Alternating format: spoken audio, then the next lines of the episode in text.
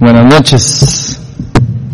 Hoy antes de empezar eh, la charla, bueno, para los que no me conocen, yo soy Ronald Steinford, eh, yo soy el pastor de la Viña Oeste. Y antes de empezar hoy, eh, a mí me gusta cuando Dios eh, se mueve y hace cosas eh, lindas en la comunidad. A mí me gusta siempre que den el testimonio.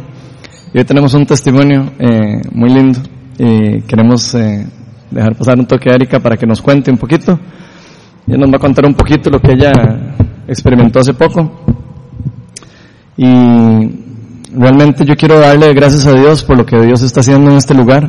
Eh, para los que no saben, eh, Dios está moviendo muy, muy lindo aquí. Y realmente yo me siento muy honrado, me siento muy feliz y siento que Dios está empezando a hacer un grupo lindo, nos está uniendo. Y cuando Dios une a la gente, milagros empiezan a pasar. Milagros como los que hemos estado escuchando. Entonces vamos a dejar a Kerika cuente un poco de su historia.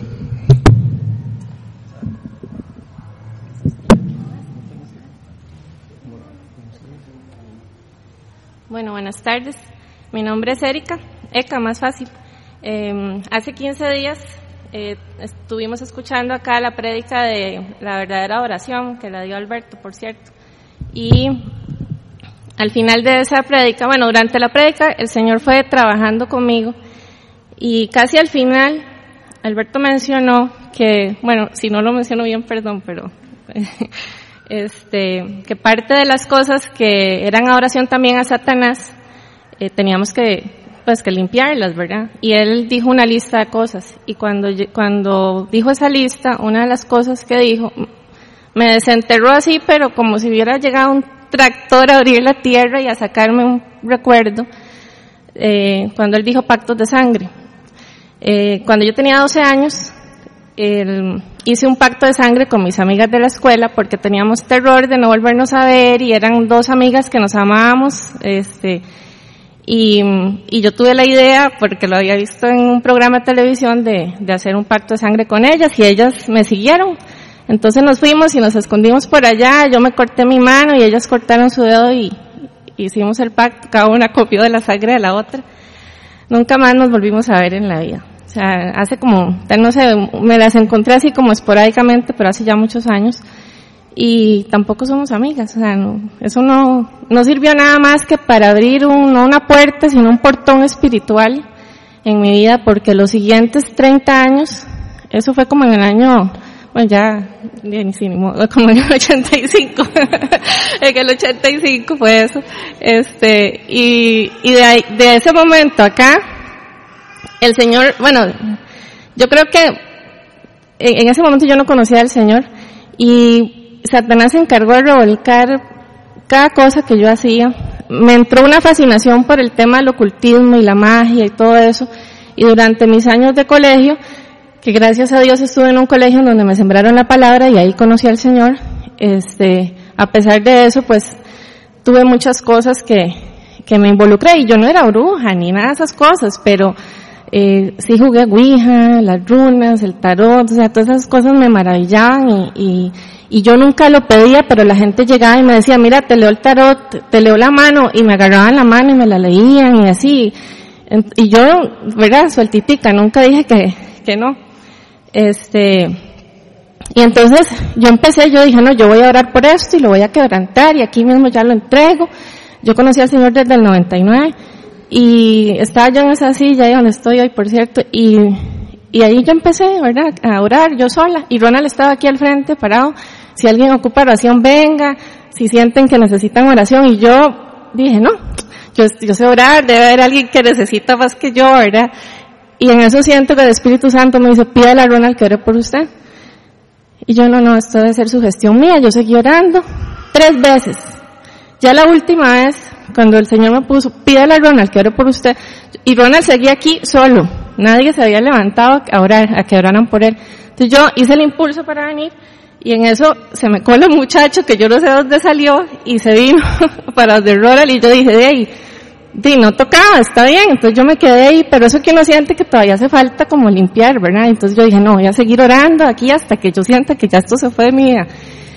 Y pide ayuda, me dice el Señor otra vez, y yo, bueno, ya, ok, está bien. Entonces yo abro los ojos y va pasando un él al frente mío, Y me fui corriendo atrás de Melania. Yo me entonces ya le cuento y me dice Mela, sí, oremos, no sé qué, entonces ya oramos y quebrantamos, rompimos. Y ya terminamos y se vuelve una y me dice, Erika, fíjate que yo siento que esto es más profundo, no importa si llamamos al runner, ¿para qué por vos? y yo, ok, sí, sí, sí, llamémoslo, ¿verdad? Y a partir de ese momento, yo no sé ni qué horas eran, este, Ronald vino ya, nos sentamos, oramos por eso, terminamos de orar, el Señor lindísimo empezó a manifestar, ¿verdad? Y cuando terminamos Ronald se me queda viendo y me dice, mira, yo siento que hay algo más. ¿Por qué no oramos para que el Señor nos revele? Y, y yo, bueno, sí, está bien. O sea, si salió, o sea, salió como un papiro de cosas, pero así, una cosa de ocultismo, la, la, lectura de las manos, hasta un viaje astral que yo había hecho y cuando estaba más chiquitilla, todo esto a mí me pasaba, yo no, no entendía por qué era que me pasaba. Y empezamos a, a, a, orar, pero fuertísimo. Ya se unió el equipo, que por cierto, o sea, el Señor aquí se mueve con, con demasiado amor. Y, y se unió más gente a orar. Y empezó a que una potestad, o sea, para resumirlo, porque no puedo contarlo todo aquí, eh, salieron un montón de cosas, cosas que yo no recordaba, otras que sí, las tenía muy presentes y no las había, no sé por qué las había odiado. Y, al final, ya cuando estábamos, bueno, yo pensé que era el final, eh, empezó a manifestarse una potestad y el Señor quebrantó y rompió una maldición generacional que había sido puesta en mi vida a través de mi tatarabuelo. Y todo esto el Señor lo reveló. Bueno, lo fue revelando durante el proceso de la liberación, que duramos cuatro horas. Cuando yo terminé, estaban unos amigos esperando que al final se fueron porque no, o sea, fue demasiado el tiempo, o sea, nadie sabía ni cuánto tiempo iba, iba a tardar, ¿verdad? Y, y el Señor me dio durante el, durante el proceso de la liberación la visión, y yo la pude ir contando y ellos empezaron a orar, y fue una manifestación de la gloria del Espíritu Santo que en algún momento si alguien quiere yo con mucho gusto lo cuento porque quiero, o sea, yo ayer se lo conté a mis mejores amigas de toda la vida que estaban más o menos con el Señor y terminamos todas llorando, alabando al Señor y, y, yo creo que el Señor va a ir haciendo cosas, ¿verdad? Porque a cada persona que se lo cuento se queda muy impactada. Este, y yo sé que no tengo mucho tiempo, pero, y las escribí porque si no se me olvidan, pero yo es, el Señor me estaba hablando durante todos estos 15 días y he sacado algunos aprendizajes de, de este proceso. Y se los voy a leer, yo creo que cada uno va para hablar un montón, pero será otro día. Este, y son, bueno, ser sensibles a la voz de Dios, ¿verdad? A veces el Señor llama más de tres veces y uno tiene que, que de verdad rendirse y ver qué es lo que está pasando, obedecer. O sea, tenemos que estar en obediencia al Señor y saber que cuando Él nos está llamando es por algo. Entonces, rendir nuestro corazón a Cristo, disponerlo, pedir ayuda. Yo no soy mucho de pedir ayuda ni de confiar en nadie y aquí de un día para otro, bueno, si se conoce mi vida de arriba para abajo, ¿verdad? Y les digo yo que ya son como mi, ya son mi familia, porque no, o sea, no, conocen cosas que ni mis papás sabían, ¿verdad? Entonces, eh, se convierte en familia. Yo creo que Dios nos llama a vivir en comunidad por un propósito, ¿verdad? Entonces, eh, acá hay una familia espectacular y, y yo creo que no estamos aquí por casualidad tampoco, ¿verdad? El amor de Dios si no hubiera sido por esa presencia de Dios y esa gloria y el amor que yo sentía en cada uno de los que estaban orando por mí, yo eso no lo hubiera pasado. O sea, era una cosa tan, tan fuerte y tan dura que, que lo único que me sostenía. Y cuando ellos hablaban en lenguas yo las podía interpretar en ese momento. Ahora si me preguntan, no sé, pero en ese momento yo sentía autoridad y sentía también que el Señor me decía, estoy en control, usted tranquila, porque yo estoy permitiendo esto. Y, y, y, fue así que yo me dejé ir, o sea, ya llegó un momento que yo me, me solté en el Señor y yo dije, ok, terminé de hacer, y el Espíritu Santo se glorificó. Pues ya ni con veo ya.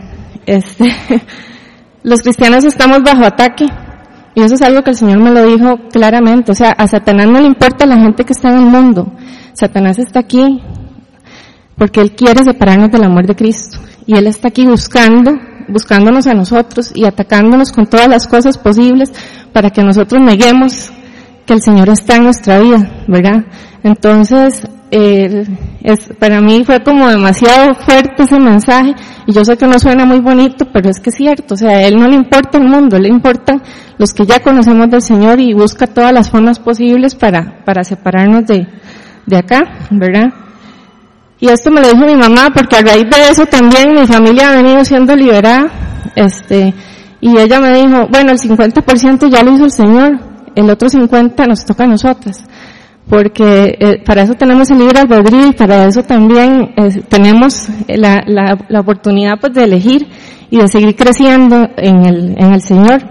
Y vamos un día a la vez, o sea, yo he tratado de ir como, no un día a la vez, como un segundo a la vez, porque ha sido tan, tan fuerte y yo le pedí al Señor ya, después de esto no se separe de mí, pero ni para, yo no quiero ni volver a ir para allá, o sea, dejé de ver televisión, o sea, que tal vez suene muy radical, pero dejé de ver todo, ni oír radio, ni nada, o sea, porque no quiero soltarme de esa gloria. Y, y ya yo creo que poco a poco ahí, o la cosa va a ir gradual, ¿verdad? A tratar de volver a, a, una, a una normalidad, pero una normalidad en la que Cristo quiere que nosotros vivamos, ¿verdad?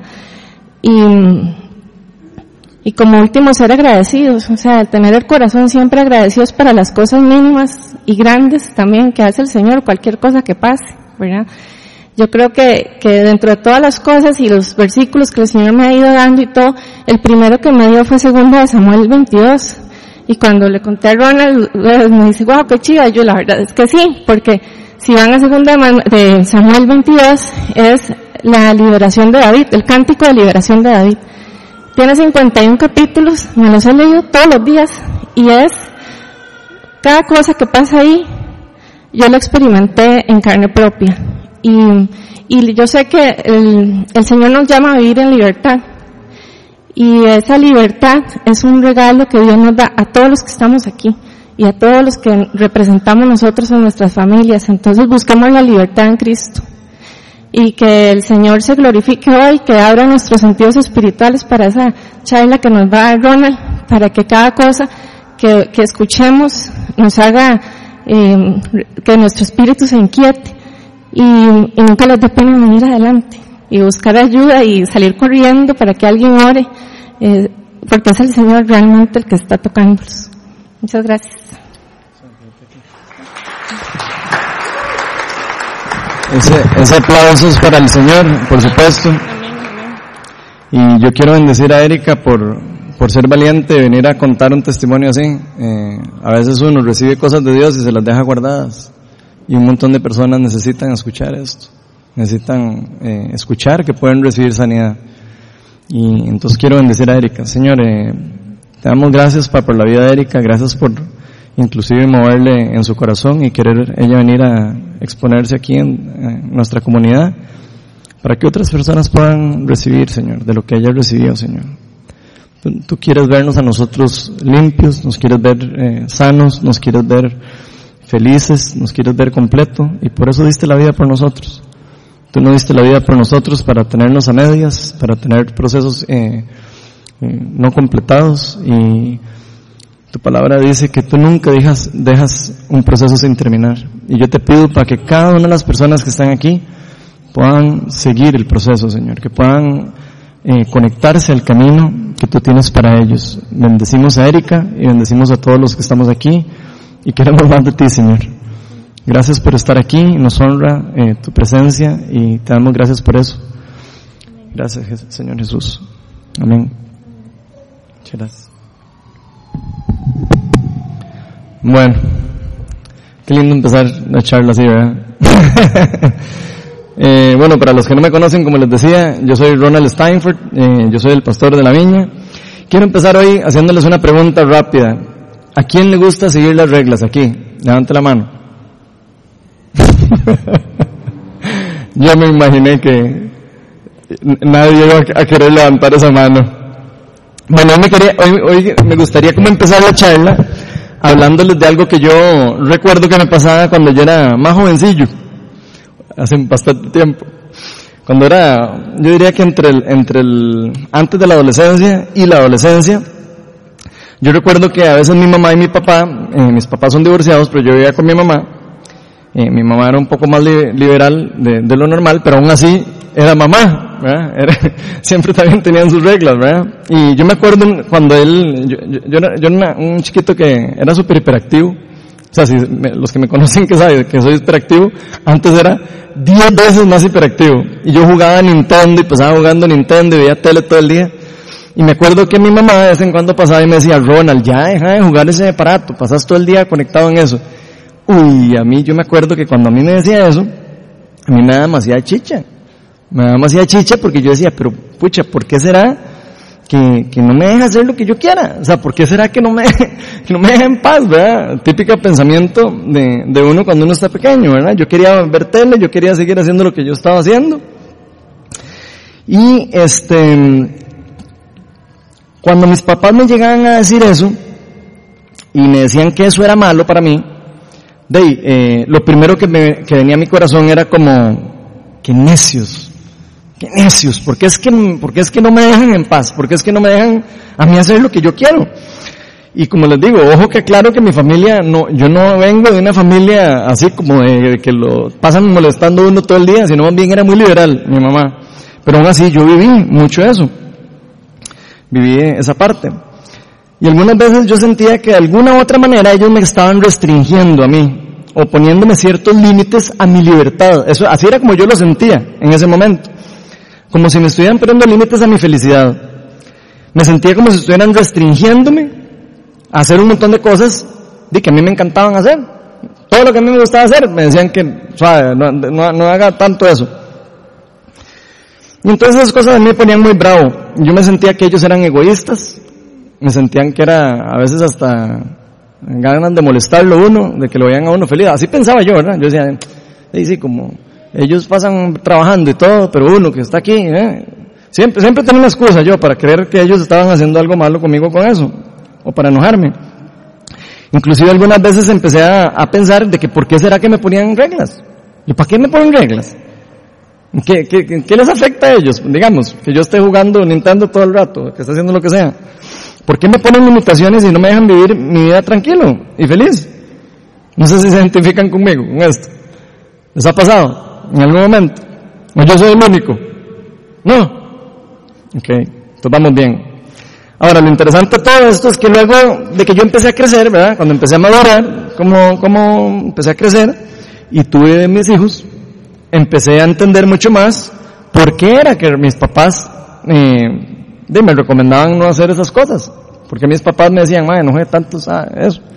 Me van a hacer orejas de burro. Me acuerdo que me decían eso y me decían, no, mentira. Entonces yo me di cuenta más grande que, que las reglas y las recomendaciones que ellos me, me ponían o me imponían nunca tuvieron el fin de limitarme o de restringirme de mi, de, o quitarme felicidad si no tenían más bien un fin, yo digo ahora como de ahorrarme un montón de problemas en, en el futuro, que probablemente yo en ese momento no podía ver porque no los conocía, pero ellos con más experiencia que tenían decían, ya yo pasé por eso, entonces eh, yo sé lo que le estoy diciendo, no, no, se meta por ahí, no haga eso. Eso es lo que siento que pasaba. Y hoy vamos a estar hablando eh, de algo similar que nos pasa a nosotros con Dios.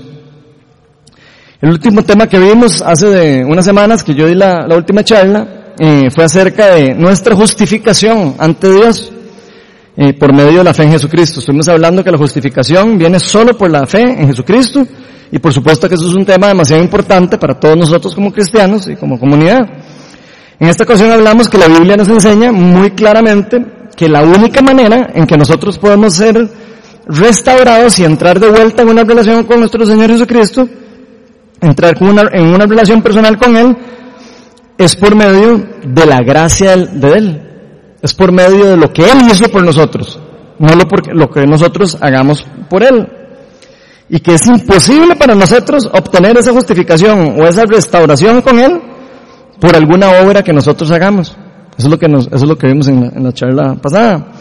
Y de hecho ese día mencionamos que ninguno de nosotros, de hecho, ni siquiera merecíamos recibir ese regalo de justificación, es el regalo de gracia, es el regalo de volver a entrar en una relación con Dios. Ninguno de nosotros lo merecíamos porque la Biblia nos enseña que todos hemos pecado y que todos nos hemos alejado de Dios. Entonces, eh, nos enseña que ninguno de nosotros podemos hacer solo lo bueno sin ayuda e intervención de Dios Padre o el Espíritu Santo en este caso, sin, sin intervención de Dios mismo.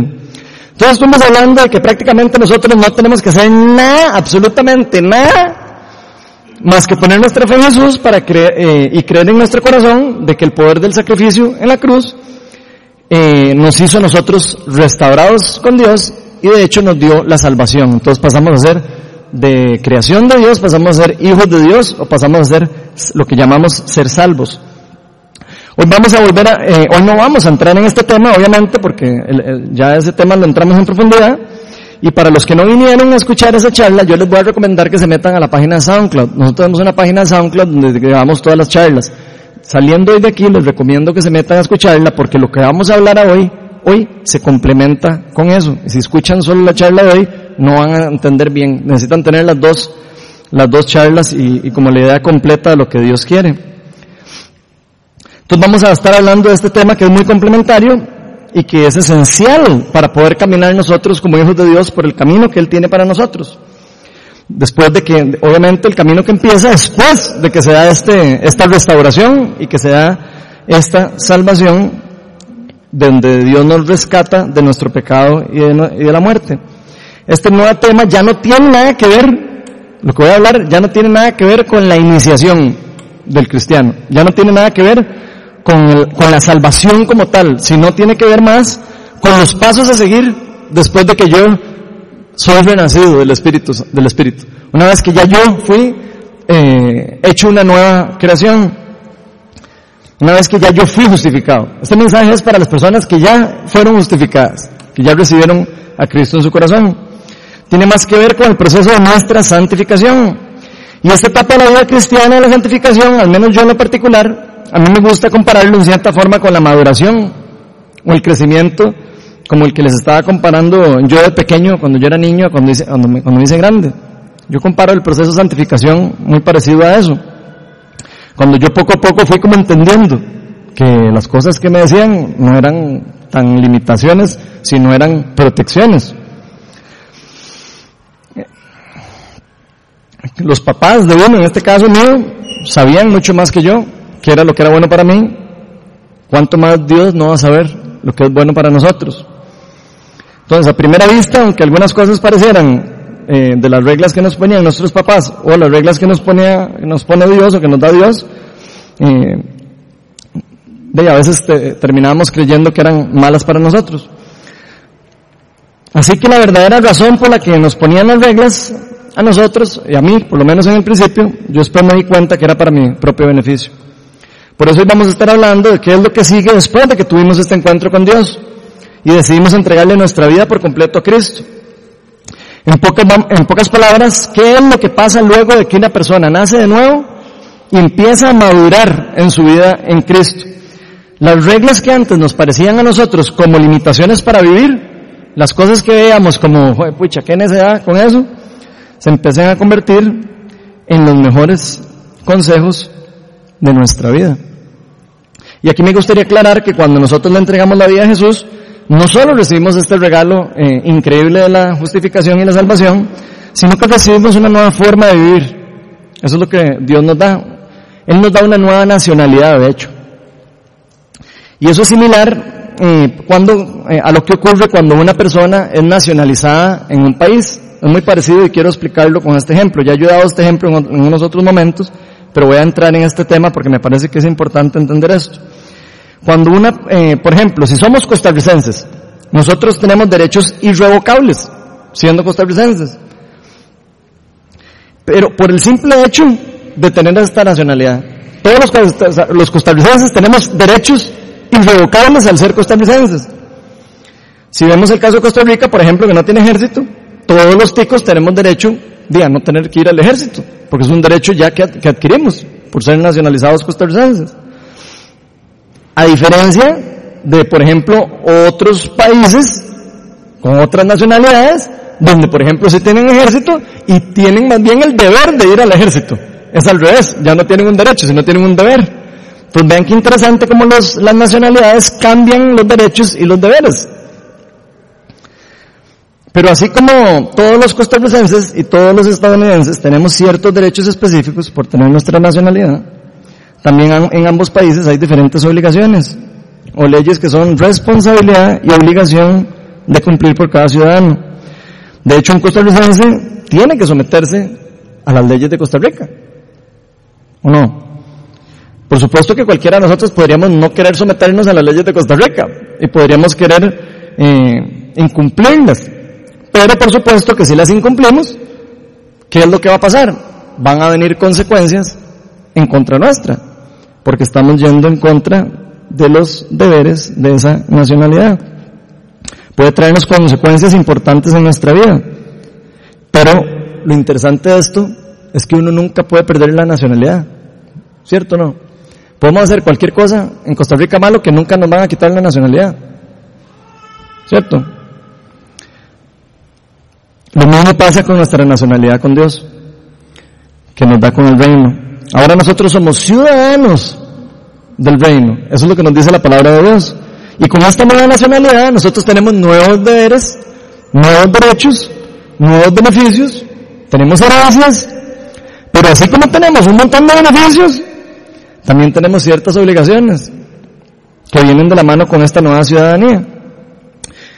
Y últimamente, como, como, como, escucharon ahora al inicio, hemos estado muy involucrados en oración de sanidad y liberación recientemente en la comunidad, en donde varios de los que hemos, eh, los que estamos aquí, eh, hemos estado juntos tratando temas profundos de sanidad. Varias personas, no, no solo Erika, ni, sino hemos estado varios, eh, incluyéndome a mí, metidos en oración de sanidad, y viendo la forma en cómo Satanás opera en la vida de cada uno de nosotros, inclusive en que seamos cristianos.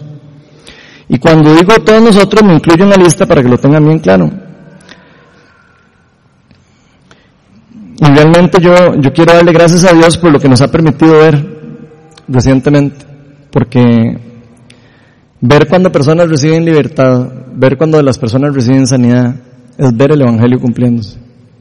Y eso es importante. Es algo muy lindo. Ver cómo personas se libran de enfermedades, de, problemas espirituales, aflicciones. Dios es demasiado bueno y Dios nos ama demasiado. Y verán que realmente yo creo en mi corazón que cuando nosotros logramos experimentar este tipo de amor a esta profundidad, cuando nosotros logramos entender ese amor y vivir en nuestra vida el reino de Dios, eso es el reino de Dios. Eso es lo que Jesús nos vino a enseñar a hacer. Y eso es lo que el Señor nos enseña a nosotros como, como, como comunidad a vivir. Cuando empezamos a vivir nuestras vidas en el reino, sometidos al rey, Tal vez a nosotros se nos, cuesta un poco entender eso de los reinados, porque no tenemos. Pero el rey gobierna el reinado. Y las personas hacen lo que el rey dice. Entonces tenemos que ser obedientes a lo que el rey dice, a su gran comisión. ¿Y qué es la gran comisión de Jesús? Ir, sanar a los enfermos, liberar a los que han estado cautivos, liberando las aflicciones de Satanás, liberando las cosas que están atadas en su vida, enseñándoles a obedecer, a seguir la palabra de Dios. Cuando nos dejamos transformar a nosotros mismos a esos niveles, cuando en verdad abrimos nuestro corazón y empezamos a vivir eso como comunidad, es indudable que nosotros empezamos a convencernos todavía más, cada día más nuestra fe crece de la importancia de vivir una vida según como Dios nos ha llamado a vivirla, según la vida que Dios nos recomienda hacer y seguir. Por eso la charla de hoy la titulé Santificación camino de justicia y obediencia. Entonces, lo que vamos a leer y estudiar hoy, para muchos va, va, a ser de cierta forma revelador y a otros les va a costar un poquito eh, entenderlo porque a veces nos cuesta, a mí me cuesta mucho. Y para que se, para que se entiendan, esto no es una cosa como de que el que es más inteligente lo entiende el que no, no. A, es, a veces nos cuesta a nosotros digerir la palabra de Dios. Y por eso hay que pedirle al Espíritu Santo que nos quite esos bloqueos. Y eso es lo que vamos a hacer precisamente. Ahora, voy a orar para que Dios quite todo bloqueo espiritual para que entendamos el tema que vamos a ver hoy. Señor, te damos gracias porque eres bueno, eh, porque nos amas demasiado. Invitamos a tu Espíritu Santo para que se mueva y te pido que rompas todo velo, que rompas todo aprendizaje anterior, que, rompas con toda mentira que Satanás ha podido meter en la mente de cada uno de los que estamos aquí.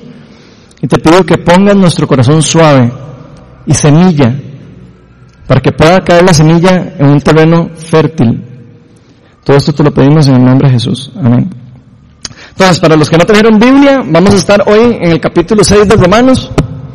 Eh, y si no tienen en, el celular o, en ningún lado, la vamos a, proyectar en la pantalla, entonces vamos a leerlo así. Vamos a estar en Romanos 6, del 15 al 16. Y esto viene después de toda una explicación de Pablo en los capítulos anteriores de la justificación por fe y solo por fe. Ahora vamos a ver lo que sigue diciendo después. Romanos 6, 15 al 16 dice, de, perdón, del 15 hasta el 20 y resto. Ahora bien, ¿eso significa que podemos seguir pecando porque la gracia de Dios nos ha liberado de la ley? Claro que no. No se dan cuenta de que uno se, de que uno se convierte en esclavo de todo lo que decide obedecer. Uno puede ser esclavo del pecado, lo cual lo lleva a la muerte, o puede obedecer a Dios, lo cual, lo, lo cual lleva a una vida recta. Antes ustedes eran esclavos del pecado, pero ahora, gracias a Dios, por la gracia de Dios, ¿verdad? Ahora obedecen todo, de todo corazón, la enseñanza que les hemos dado. Ahora son libres de la esclavitud del pecado y se han hecho esclavos de la vida recta.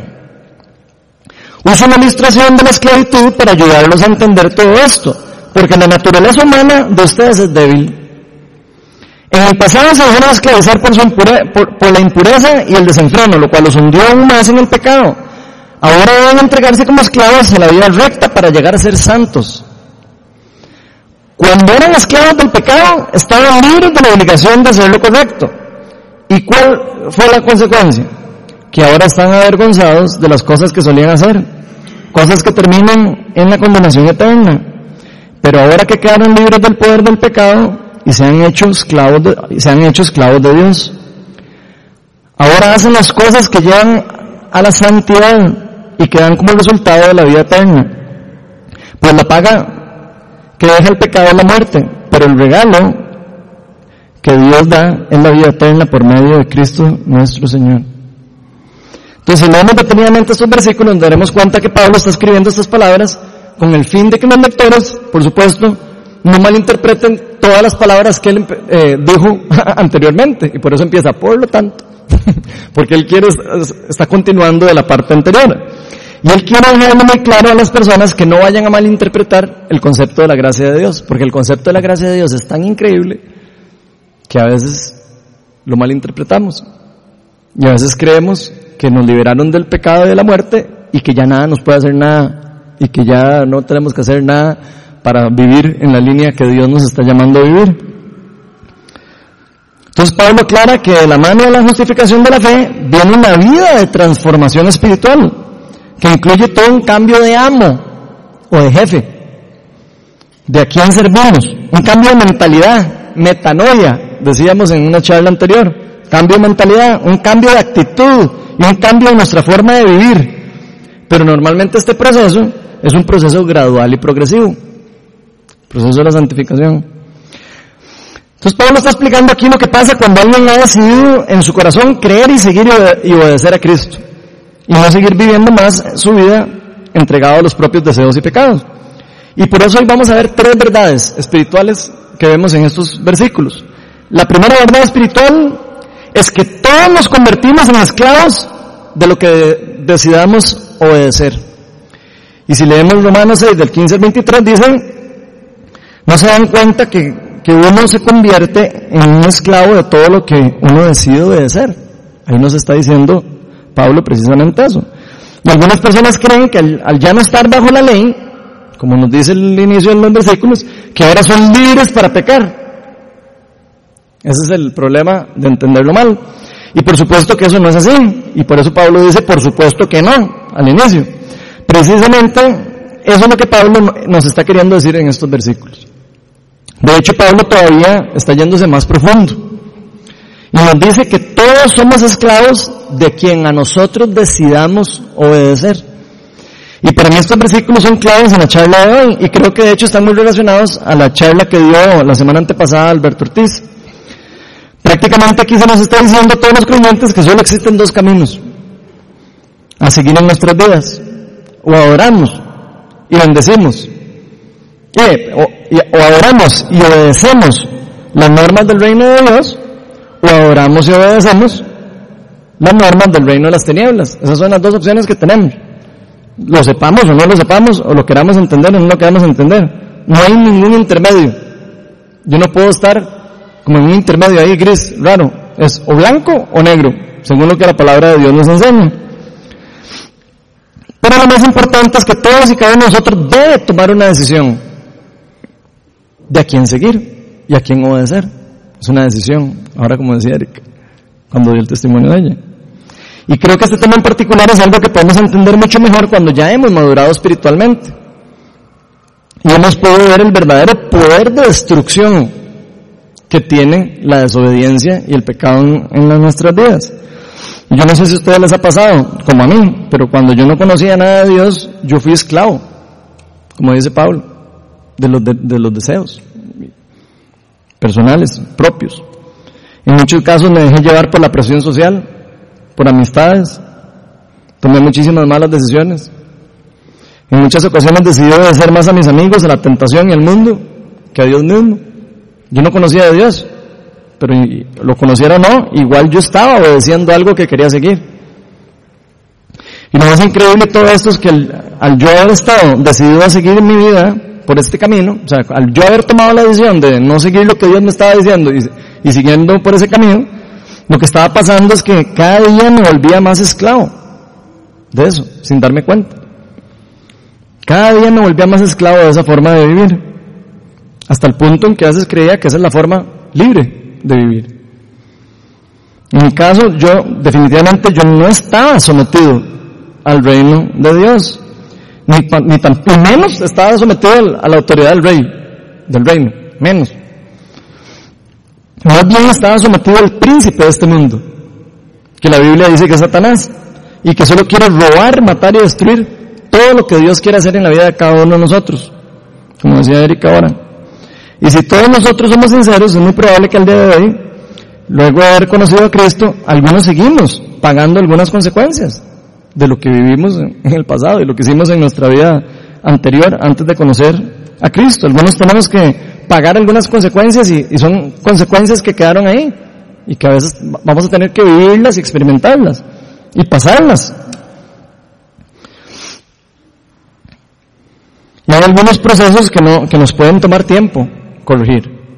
Hay muchos procesos que no son de, ah, ok, nada más un, dos, tres y ya. No.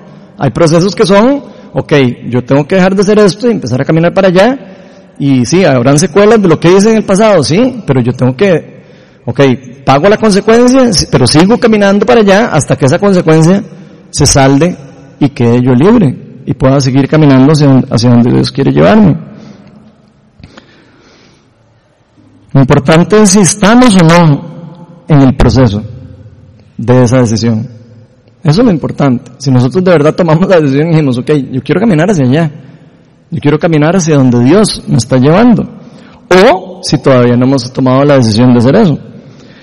Entonces, a diferencia de la charla pasada, aquí Pablo ya no nos está hablando de nuestra justificación ni de nuestra salvación, sino nos está hablando acerca de nuestra forma de vivir, del carácter del cristiano. Nos está hablando del, del camino a seguir una vez que hemos decidido someternos al reinado de Dios y dejar que Dios lidere nuestras vidas. Aquí no se está poniendo en duda en ningún momento la nacionalidad de una persona del reino, para, por, si, por si se confunden. No, no se está poniendo eh, la nacionalidad en juego, sino más bien se nos está llamando y recordando a que vivamos nuestras vidas conforme a, a lo que hemos vivido y experimentado después de ese cambio a que vivamos nuestras vidas acorde a la justicia y la rectitud, que son frutos de la salvación que hemos recibido. Y Pablo usa estas palabras para exhortarnos para que actuemos, para que actuemos y seamos obedientes según el llamado que hemos recibido. Porque como les he dicho en otras ocasiones, eh, eh, con el sacrificio de, que hizo Jesucristo en la cruz, ya Satanás no tiene más autoridad sobre nosotros pero no tiene más autoridad sobre nosotros de la que nosotros le demos. Porque Cristo murió por los pecados de nosotros y nos libera de los pecados. Pero también nosotros tenemos que soltar los pecados y perdonarlos y pedir perdón y, arrepentirnos. Entonces Satanás no es nada tonto. Él tiene muy claro cómo es que puede dañarnos a nosotros, siendo cristianos y siendo no cristianos. Él sabe cómo puede dañarnos, afectarnos, en especial cuando le abrimos una puertita espiritual. A veces son puertitas, a veces son puertotas. Pero Él sabe, cuando nosotros le abrimos una puerta, Él sabe que Él puede entrar. Y nosotros le damos la autoridad para hacerlo. Y tenemos que entender eso. Nosotros somos los que le damos autoridad a Él para meterse en nuestras vidas. De hecho, es importante entender y conocer que efectivamente Satanás no puede tener autoridad para moverse en, en las áreas donde nosotros no le demos apertura. Él tiene autoridad de Dios para moverse en el pecado. Y por eso es que lo puede hacer. Porque Dios le dio autoridad a Satanás de que se mueva en el área del pecado. Entonces es importante saber que Él tiene esa autoridad para hacerlo.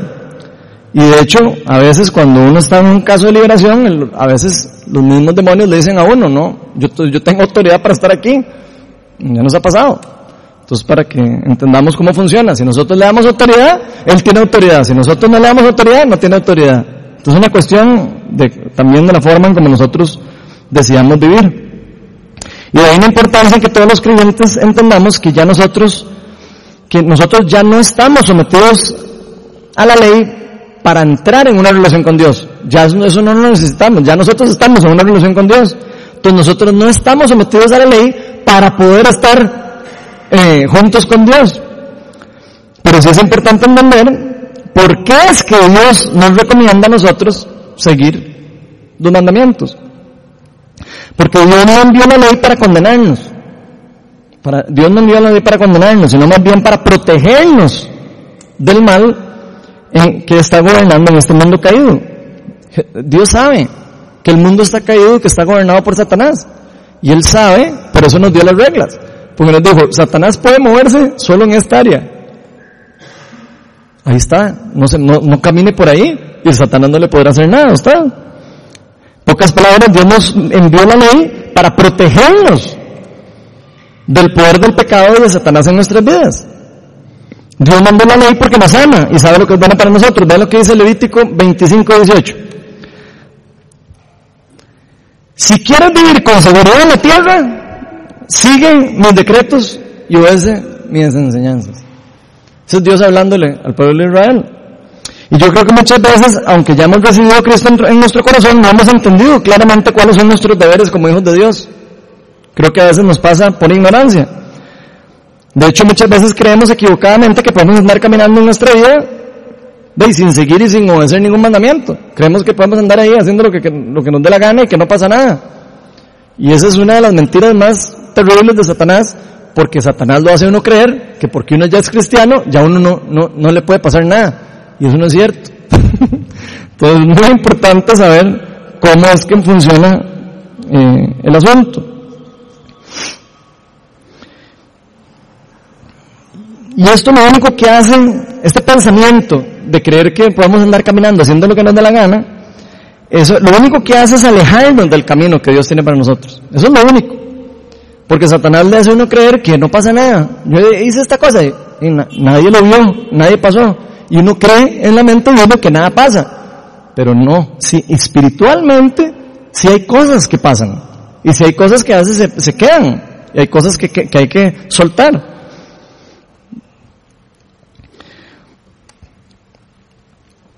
Y entonces eso lo único que hace es alejarnos de las bendiciones que Dios tiene para nosotros, que Él quiere darnos a nosotros durante el tiempo que estemos de pasajeros, de peregrinos en la tierra. Si nosotros no sacamos el pecado de nuestras vidas y lo cortamos de raíz, cortar así como arrancar una zanahoria del piso, Satanás obtiene autoridad, la autoridad que él necesita para poder hacernos daño en diferentes niveles en nuestras vidas. Y por eso es muy importante que todos los días nosotros tomemos decisiones sabias. Todos los días nosotros tenemos que tomar decisiones sabias. Respecto específicamente a quién queremos obedecer ¿Por qué estamos obedeciendo? ¿A quién estamos siguiendo y por qué estamos siguiendo? ¿Por qué estamos haciendo lo que estamos haciendo? ¿A quién estamos adorando con lo que estoy haciendo? todas las cosas que yo estoy haciendo en mi vida, yo debería estar preguntando, ¿esto lo estoy haciendo para adorar a Dios o para adorar a Satanás? Todo lo que yo hago, aunque le suene raro, así debería ser. Uno debería poner siempre esas cosas en, en el tapete y estar todo el día pensando en que si lo que yo estoy haciendo está bien o está mal con respecto a lo que Dios me mandó hacer. Y la pregunta es, ¿qué es lo que queremos hacer? ¿Qué es lo que queremos hacer? ¿Queremos seguir siendo esclavos del pecado, lo cual nos llevará al sufrimiento, como ya nos lo dijeron? Está escrito. ¿Queremos seguir viviendo en el pecado, lo cual nos llevará al sufrimiento y a la muerte y a la destrucción? ¿O queremos obedecer y seguir a Dios, lo cual nos va a llevar por el camino de la justicia, a vivir una vida recta y llena de bendiciones? Como segundo punto, de esclavos del pecado, a ver si me lo ponen ahí, segundo punto, de esclavos del pecado pasamos a ser esclavos de la justicia. Y Romanos, el mismo capítulo 6 del 17 al 19 nos dice, antes ustedes eran esclavos del pecado, pero ahora gracias a Dios, ahora obedecen de corazón la enseñanza que les hemos dado. Ahora son libres de la esclavitud del pecado y se han hecho esclavos de la vida recta, o esclavos de la justicia, como dice otra versión. Y ahí dice por qué él ilustra con una, con este ejemplo de la esclavitud, para que nosotros podamos entender un poco más. Y nos dice que en el pasado nosotros nos dejamos llevar por el desenfreno y por lo, ah, ah, por usted haga lo que, nos dejamos llevar por lo que nos daba la gana, prácticamente, es lo que está diciendo. En el pasado se dejaron esclavizar por la impureza y el desenfreno, lo cual ¿qué hizo en sus vidas? Y los hundió más aún en el pecado. Ahora deben, ¿qué debemos hacer? Ahora más bien deben entregarse como esclavos de la vida recta para llegar a ser santos. Entonces la Biblia nos dice aquí que todos nosotros antes éramos esclavos del pecado, cuando no conocíamos a Cristo. Pero gracias al sacrificio que Jesús Cristo hizo por nosotros, ahora hemos, y que hemos decidido, nosotros decidimos someternos a Él como Rey, porque lo vemos como un Rey y decimos, ok, mi Rey dio la vida por mí, y yo me quiero someter a Él, porque creo en que Él es mi Rey, creo en que Él hizo un reinado, y creo que yo vivo en el reino de Dios. Entonces una vez que tomamos esa decisión, es lo que viene después. Tenemos que decidir dejar de obedecer nuestros deseos y renunciar a esas cosas que tenía poder sobre nosotros. En ese momento cuando, ahí en ese momento es cuando algo cambia completamente en nuestro ser, porque luego que decidimos creer en Cristo y seguir su instrucción, nos volvemos más bien, según la palabra de Dios, esclavos de la justicia. Nos volvemos esclavos de la vida recta. Y yo creo que algunos de nosotros podríamos creer equivocadamente que podemos adorar a Dios y al mundo al mismo tiempo. Y la palabra de Dios es muy clara que eso no se puede hacer. Es imposible. ¿Por qué digo esto? Porque es muy fácil para nosotros creer que podemos seguir adorar a, adorar a Dios y seguir viviendo nuestras vidas obedeciendo a dos amos. para nosotros es como fácil de decir, bueno, yo creo en Dios y sigo en Dios, pero, pero a veces la verdad es que voy a hacerle caso más al otro Dios. Y eso es lo que creo que nos pasa a nosotros bastante. Y aquí Pablo nos está diciendo que él usa este, este ejemplo de esta o esta ilustración de la esclavitud para ayudarnos a entender mejor cómo es que funciona este concepto espiritualmente. Él nos está tratando de explicar cómo funciona ese concepto en el mundo espiritual. Y con esto nos aclara que nuestra naturaleza humana es débil. Y eso es importante saberlo. Nosotros tenemos que entender que somos débiles en esta área. No es algo que nosotros somos así como, uy, qué gatos. No, va a ser un área donde nos están diciendo que somos débiles. Entonces, cuando somos débiles, hay que pedir ayuda y andar con gente que lo quiera ayudar a uno y andar con gente que lo apoya a uno. Y cuando uno cae, y que lo peguen un empujón para arriba otra vez. Porque es duro, nuestra naturaleza humana es débil. Y por eso es importante la comunidad. En pocas palabras, no nos hacía detenernos antes y pensar en profundidad lo que estábamos haciendo. Podríamos estar adorando a Satanás mismo sin darnos cuenta, según lo que nos están diciendo aquí. Y creyendo que, no habría ningún conflicto en nuestras vidas. Y todo por ignorancia. Pero ahora que ya hemos decidido creer en nuestro Señor Jesucristo y hemos recibido el Espíritu Santo, que la palabra de Dios dice que Él dejó el Espíritu Santo para empoderarnos y para ayudarnos también en esa debilidad que nosotros tenemos, ya la cosa se pone diferente, porque hemos tomado la decisión de obedecerlo a Él y ahora somos siervos de Dios, esclavos de la justicia. Prácticamente es lo que nos está diciendo. Y de la vida recta que nos lleva, ¿a dónde nos lleva la vida recta? Según los pasajes, nos lleva directamente a la santificación, que es el verdadero camino que Dios tiene guardado para todos nosotros los que fuimos llamados a ser santos. Eso es lo que nos está diciendo. Santo significa apartado para Dios. Entonces, ¿nosotros estamos viviendo apartados para Dios? Esa es la pregunta. Vean lo que dice 1 Pedro 1, del 14 al 19. Dice, como hijos obedientes, no se amolden a los malos deseos que tenían antes, cuando vivían en ignorancia. Vean qué importante. Antes vivíamos en ignorancia, ya no. Más bien sean ustedes como santos, o sea, apartados en todo lo que hagan, como también es santo quien nos llamó. Pues está escrito, sean santos porque yo soy santo. Ya que invocan al Padre, eh, ya que invocan como Padre al que juzga con imparcialidad las obras de cada uno, vivan con temor reverente mientras sean peregrinos en este mundo. O sea, si nosotros nos atrevemos a decir que nosotros seguimos a Dios y que seguimos a Dios y que Dios es el Todopoderoso, ven, tenemos que vivir con ese respeto y con ese temor reverente a Él. Y eso es muy importante para nuestra, para nuestro caminar como cristianos. Y después nos sigue diciendo en el 18, como bien saben ustedes, fueron rescatados de la vida absurda que heredaron de sus antepasados. Vean lo claro que son estos versículos. Es que a mí me impresiona porque cuando yo estaba haciendo la charla yo decía, no puede ser que, que todo esto está en la palabra de Dios. El precio de su rescate, porque nos rescataron, no fue que nosotros hicimos, no, no, rescataron a nosotros.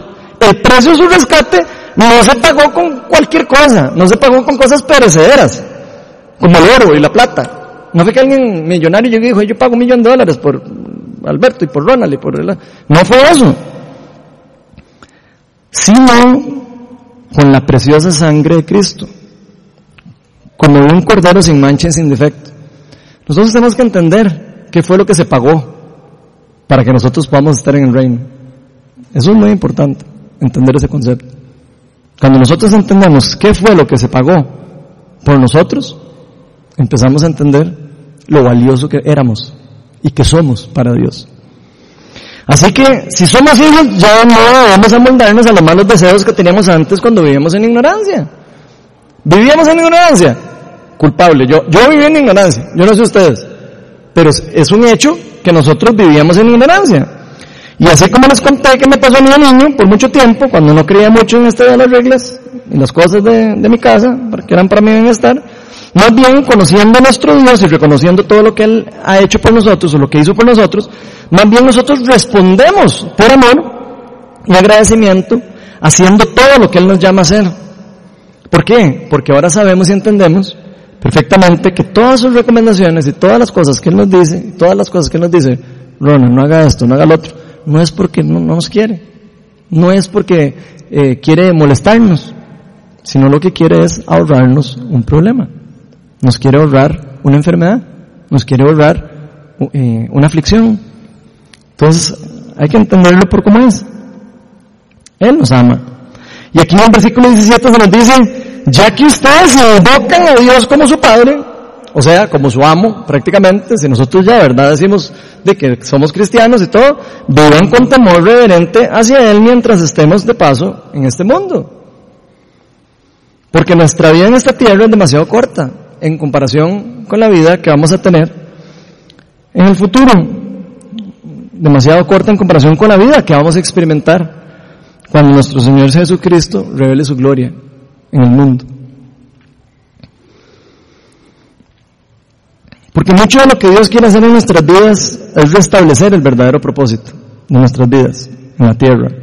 Él quiere que seamos reflejos de su imagen, de su semejanza, que la gente nos vea a nosotros y digan, ahí va casi que Dios caminando. Eso es lo que Él quería con su plan, que el Espíritu Santo nos transformara a tal nivel y nosotros dejáramos que nos transformara a tal nivel que nosotros camináramos y pasara lo que pasaba con Pedro que pasaba la pared y la sombra de Pedro echaba fuera demonios. Porque la presencia del Señor estaba en él. ¿Por qué? Porque era una persona obediente, una persona llena del Espíritu Santo, una persona que de verdad dio su vida por Jesucristo. Y también quiere que experimentemos parte del cielo hoy. Muchas personas no creen eso. Creen que como que el cielo, ahí sí que linda la promesa de Dios. No, Dios tiene promesas para nosotros del reino hoy. Hoy podemos ser salvos, eh, sanos, perdón. Salvos podemos ser en el momento que le digamos sí al Señor. Pero sanos podemos ser cuando nosotros queramos también. Nos acerquemos a Dios y lo pidamos. Obviamente siempre tenemos que someternos a la, al, digamos, al deseo de Dios también. Y también saber que estamos en un momento en donde no siempre el reino de los cielos eh, gobierna el 100% del tiempo. Estamos en el ya, pero todavía no del reino. Pero Dios quiere que nosotros experimentemos nuestra verdadera identidad en Cristo, que es una cosa muy importante. Él quiere que nosotros experimentemos sanidad y liberación, también es muy importante. Eh, sanidad y salvación, perdón, y quiere libertad y liberación en nosotros. Y estos últimos versículos 18 y 19 nos dicen que nosotros fuimos rescatados de nuestra, de nuestra antigua vida, que por cierto la califica como absurda, la vida pasada de nosotros, él dice que es una vida absurda, y que fuimos comprados no por dinero, sino que fuimos rescatados con lo más sagrado que existe en el mundo, con la muerte del Cordero sin mancha, con Jesucristo quien murió por nuestros pecados sin Él tener pecado, que vino a entregar todo por nosotros y cada uno de nosotros. Él nunca pecó, Él no se merecía hacer eso, Él lo hizo por voluntad, por obediencia al Padre. Y Jesús dice, no hay mejor amor que el dar la vida por un amigo. Ustedes darían la vida por un amigo. Profundo, ¿verdad? Eso fue lo que hizo Jesús por nosotros, Él dio la vida por nosotros. Él no, no tenía por qué darla. Él era perfecto, no tenía pecado, pero pagó el precio más grande dando el rescate por nosotros que sí merecíamos la muerte, que si éramos culpables. En mi caso personal yo puedo experimentar esta verdad espiritual en mi vida y mi anhelo es que muchas otras personas lo puedan empezar a experimentar. Yo eh, personalmente por mi ignorancia en mi vida, eh, de, lo que hice por mucho tiempo fue servirle a Satanás. Los que conocen mi historia saben que yo en tiempo atrás no era como que muy bien portadillo. Yo no, le servía al reino de, Dios, definitivamente le servía al reino de las tinieblas. Y yo sé que lo, yo sé lo que, yo sé lo que fue vivir esclavo de la impureza y del desenfreno, como dice ese versículo. Yo sé lo que fue vivir atado al poder del alcohol, por ejemplo. Yo sé lo que fue haber sido esclavo de la rebeldía de mis papás. Yo sé, inclusive años atrás también, inclusive hasta tuve que luchar en contra la pornografía. Y tuve que romperlo de raíz. Y eso es lo que Dios quiere para cada uno de nosotros. Que nosotros, cada una de las cosas que estamos de verdad eh, eh, sufriendo o que estamos viviendo, las rompamos de raíz y que tomemos la decisión de hacerlo hoy. Él no está esperando que lo hagamos dentro de 20 años. Él quiere que nosotros pongamos las cosas ante Él y las liberemos hoy. Yo sé lo que fue vivir una vida que iba en dirección a, la destrucción y el hundimiento. Inclusive aunque durante el proceso yo creía que era, iba para la libertad yo, ¿verdad? Pero un día tuve que tomar una decisión para seguir otro camino. Y creo que realmente Dios fue fiel conmigo y me rescató antes de que se hundiera el barco por completo. Pero yo les voy a ser muy sincero. Al día de hoy, yo todavía, inclusive, puede ser que tenga que pagar algunas consecuencias de las cosas que hice, malas, en el pasado. Y tal vez muchos de ustedes también. Muchos tal vez tengamos que pagar alguna consecuencia. Pero si hay algo en lo que yo me alegro, es que un día en el que yo decidí hacer el cambio. Un día en el que yo dije, ya no quiero más esta vida. A partir de hoy voy a vivir diferente. O voy a tratar de por lo menos decir, tengo que cambiar cosas, sí. Voy a tener que ir cambiando cosas poco a poco. Hay cosas que no se pueden cambiar radicalmente.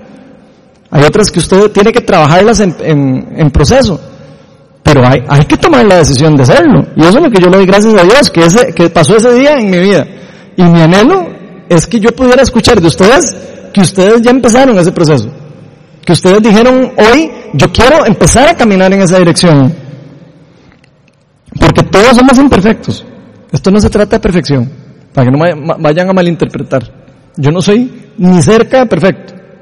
Digo, para que no pongan los ojos como decir, ay, qué manera, Ronald. No, nada de maneras. A mí me cuesta igual que ustedes y paso por las mismas cosas que ustedes.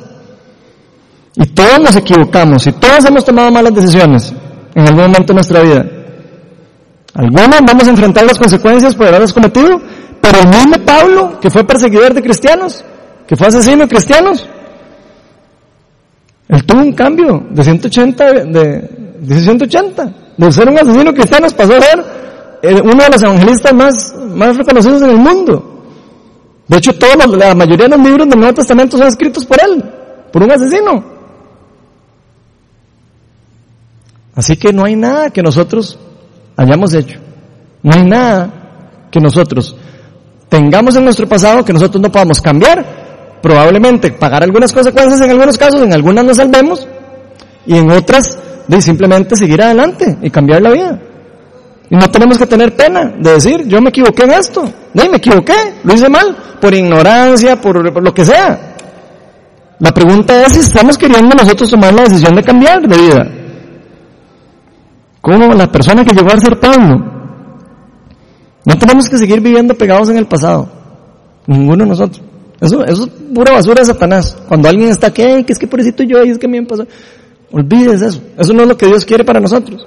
Dios quiere sanidad, quiere libertad y quiere que nos concentremos en el presente y que, las, y que nos concentremos en las decisiones que vamos a tomar hoy, no las que tomamos ayer. Hoy son las decisiones que importan en nuestras vidas. Y yo sé que muchos de los que están aquí en este momento saben de lo que estoy hablando. Es muy probable que muchos de los que estamos aquí hemos experimentado este tipo de esclavitud a diferentes niveles. Pero gracias a Dios, que también yo puedo pararme aquí ante ustedes y dar mi testimonio de que yo, yo soy imperfecto, fui todavía más imperfecto, pero tomé una decisión de cambiar mi vida. Y por eso estamos aquí. Por eso estoy aquí, ante Dios.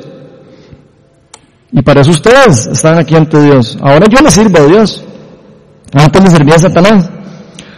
Y hoy puedo decirles con mucha felicidad que a pesar de que yo no soy perfecto y todavía tengo algunos problemas con los que estoy tratando y trabajando, al igual que todos, yo ya decidí entregarle la vida a Cristo. Ya yo decidí hacer un cambio de 180. ¿Cuánto nos va a durar ese cambio, ese proceso? No sé. Pero qué chido decir, hoy es el día que voy a hacer el cambio, que voy a, a, cambiar de dirección voy a empezar a caminar en el proceso que para algunos va a ser lento, para algunos va a ser mediano, para algunos va a ser rápido.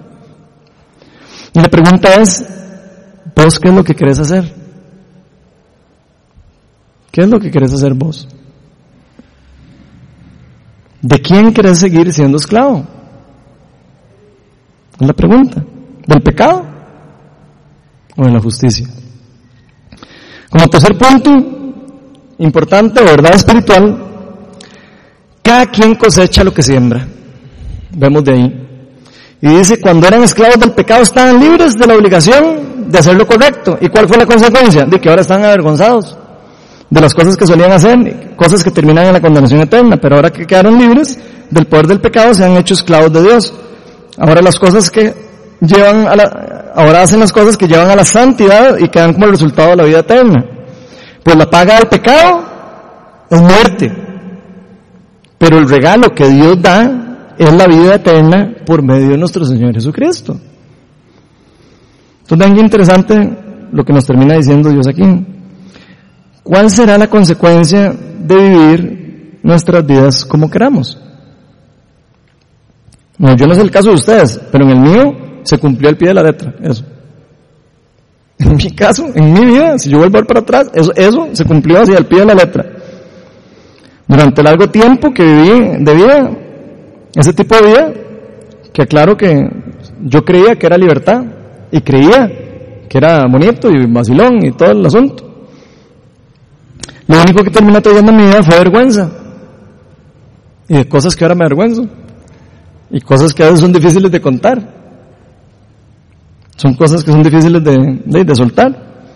Y que lo único que trajeron a mi vida fue condenación y hacerme sentir mal. Durante esa etapa de mi vida yo estuve sembrando en el reino de las tinieblas. Esa ley, lo que usted siembra, lo que usted cosecha, eh, lo que usted siembra es lo que usted cosecha. Yo pasé sembrando en el reino de, de las tinieblas. Y por supuesto que eso fue lo que coseché.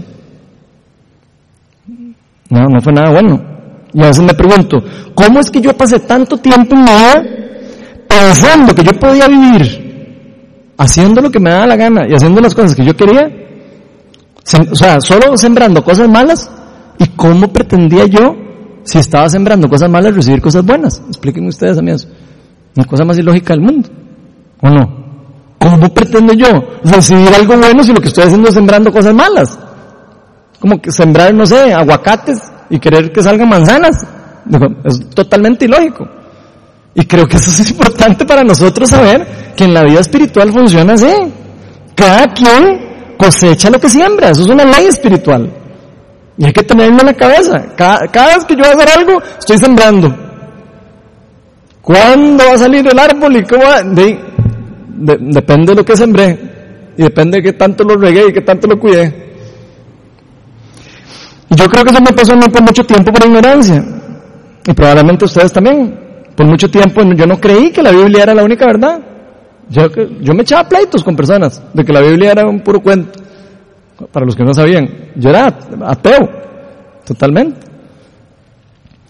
Y yo no creía que la Biblia era la única verdad acerca de Dios y de nuestra forma de vivir, no, simplemente no lo podía creer, decía que no. Y eso no solo le pasa a personas que no conocen de Dios, como era mi caso, sino nos puede pasar también a a los creyentes. Si no ponemos atención a lo que la palabra nos dice. Porque aquí se nos dice claramente que el que siembra pecado lo que cosecha es muerte. Aunque seamos cristianos, nosotros podemos sembrar pecado. Y, los que son cristianos saben que sí. saben que pueden sembrar pecado. Uno puede seguir sembrando pecado y si uno siembra pecado, lo que va a cosechar es muerte. Pero el que siembra justicia y santidad por medio de Jesucristo, lo que cosecha es, según esos versículos, vida eterna. ¿Qué es lo que queremos nosotros para el futuro? Y les voy a decir una cosa, Satanás sabe y juega mucho con nuestra ignorancia. Súper, súper, súper, eh, ¿cómo se llama eso la palabra? Astuto. Satanás es muy astuto. Y parte de sus, sus tácticas y de su forma de operar es esa, por medio de la ignorancia. Les dice un poco cristianos ignorantes, me creen que están viviendo la vida según Dios, yo los tengo más atrapados que... Eso es lo que él piensa. Y así tenemos que verlo. Porque él está en guerra y nos quiere matar. Según lo que dice la palabra de Dios, y nos quiere robar todo lo que Dios nos ha dado. Y así tenemos que entenderlo. Pero gracias a Dios, porque podemos ser libres por medio del sacrificio de Jesucristo. Eso, eso es como saber que estamos en guerra, pero hay unas buenas noticias. No tampoco es que nos vamos a quedar con el cuento de que, de que ya nos va a caer una bomba. Y no, estamos en guerra, pero ya Jesucristo, por, por medio de Jesucristo podemos ser libres. Jesucristo ya pagó por eso. Y todo lo que hizo nuestro Señor Jesucristo por nosotros, Él murió en la cruz específicamente para, para, que nosotros podamos ser libres de esos pecados, de esas transgresiones, de esas vergüenzas, de todas esas cosas que nosotros guardamos o que vivimos en el pasado o en el presente. Y murió para darnos la verdadera libertad de manera que pudiéramos ser libres del poder del pecado y del dominio de Satanás. En este mundo. Eso no es una promesa para cuando va, no, Él prometió eso para que nosotros podamos vivirlo ya, la libertad. Si nosotros seguimos sus instrucciones y si recibimos el Espíritu Santo en nosotros. Y aunque no lo crean, lo crean o no, esas promesas del reino son cosas que todos, escuchen, todos las podemos experimentar. Todos. Hoy. Esas son promesas para allá. No son promesas para que, ah, sí, es que en algún día la gloria de Dios, no. Esas son promesas ya, hoy.